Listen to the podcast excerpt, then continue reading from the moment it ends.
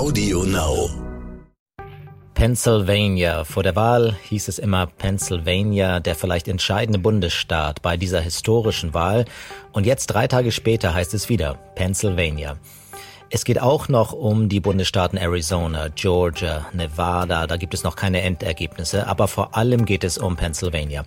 Vor drei Tagen wurde gewählt und noch immer gibt es keinen endgültigen Sieger. Stattdessen wird weiter ausgezählt. Es wird weiter auch demonstriert und äh, Präsident Trump hat mehrere Klagen gestartet. Ich war die ganze letzte Woche vor diesen Wahlen in Pennsylvania, bin es immer noch. Mein Name ist Jan-Christoph Wichmann, ich bin US-Korrespondent des Stern und dies ist Inside America, der Kampf ums Weiße Haus. God bless America. Time for us, for we the people, to come together. Ein politischer Stratege sagte mal, Pennsylvania, das ist Philadelphia im Osten, Pittsburgh im Westen und dazwischen Alabama. Das will so viel heißen wie Pennsylvania hat zwei Großstädte, wo die Demokraten klar gewinnen und dazwischen viel, viel Land, wo die Menschen die Republikaner wählen. Und in Philadelphia im Osten vor dem Convention Center ziehen Anhänger beider Seiten auf in diesen Tagen. Die Republikaner folgen dem Aufruf und der Wut ihres Präsidenten, der die demokratischen Wahlen am Abend so richtig hart angreift. The counting in Pennsylvania and other key states are all part of a corrupt Democrat machine that you've written about. And for a long time, you've been writing about the corrupt Democrat machine. I went to school there and I know a lot about it. it hasn't changed. It's a long time ago and hasn't changed. It's gotten worse. In Pennsylvania, partisan Democrats have allowed ballots in the state to be received three days after the election. And we think much more than that. And they're counting those without even postmarks or any identification whatsoever. Präsident Trump wirft den Demokraten in Pennsylvania vor, dass sie korrupt sind, dass sie ihm den Wahlsieg klauen wollen. Es sei alles Teil einer korrupten demokratischen Maschine. Ich bin da zur Uni gegangen in Philadelphia. Da war es schon schlimm, aber jetzt ist es noch viel, viel schlimmer, sagt der Präsident. Es ist insgesamt eine denkwürdige, eine skandalöse Rede. Das Gefährliche ist, seine Anhänger glauben das. Sie verbreiten seine Lügen in den sozialen Medien und sie ziehen vor das Convention Center in Downtown Philadelphia, wo die Stimmen ausgezählt werden und protestieren. Da treffe ich Leute wie Dan Kelly, einen bärtigen Mann in Parker, der äußerlich eher an einen grünen Hippie aus den 70er Jahren erinnert. Uh, there are Republican observers reporting, I've talked to them personally, that they're not being allowed to observe the mail-in ballots being opened, counted, handled and passed out of sight. Der Republikaner Dan Kelly sagt, dass die Wahlbeobachter nicht rein dürfen in das Messezentrum oder nur hinter Plexiglas stehen dürfen, acht bis zehn Meter entfernt von dem Ganzen.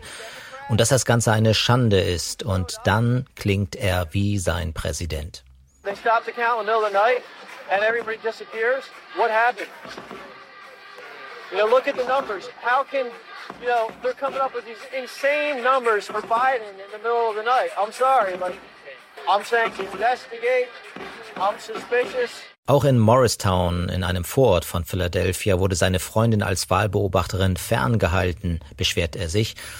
Und dann würde plötzlich ausgezählt werden, mitten in der Nacht. Und die zählen nicht weiter und alle verschwinden und dann kommen sie plötzlich irgendwie daher mit diesen unwahrscheinlichen Zahlen für Joe Biden mitten in der Nacht. Sehr verdächtig.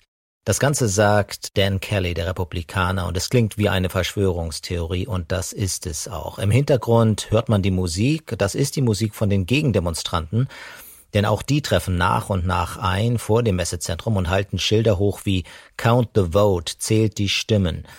Und einer von ihnen ist Karl Blix, der sicherstellen will, dass Trump die Wahl nicht stiehlt und dass alle Stimmen gezählt werden. We are here because Pennsylvania and Philadelphia in particular is one of the key front lines in the battle to stop an election theft by the Trump-Pence regime.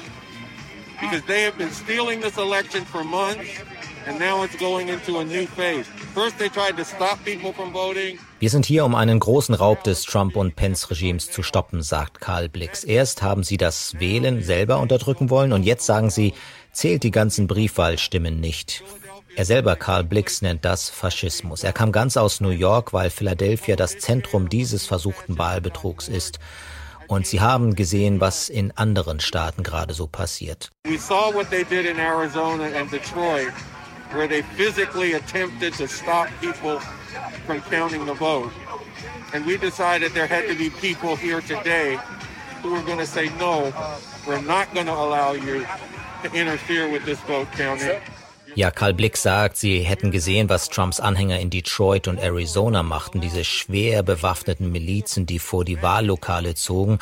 Sie hielten Wahlhelfer davon ab, Stimmen auszuzählen und das werden sie hier in Philadelphia nicht zulassen. Die stehlen hier eine Wahl und wir lassen es nicht zu, greift er die Republikaner an. So wie sich Dan Kelly und Carl Blix da gegenüberstehen und all die Trump-Anhänger auf der einen Seite der Arch Street am Messezentrum in Philadelphia und die Demokraten auf der anderen Seite, so gespalten ist dieses ganze Land. Die große Frage ist, ob die Trump-Anhänger genauso wie ihr Idol den wahrscheinlichen Wahlsieg Bidens nicht anerkennen werden. Dann stehen Amerika nach diesem so harten Jahr noch härtere Zeiten bevor.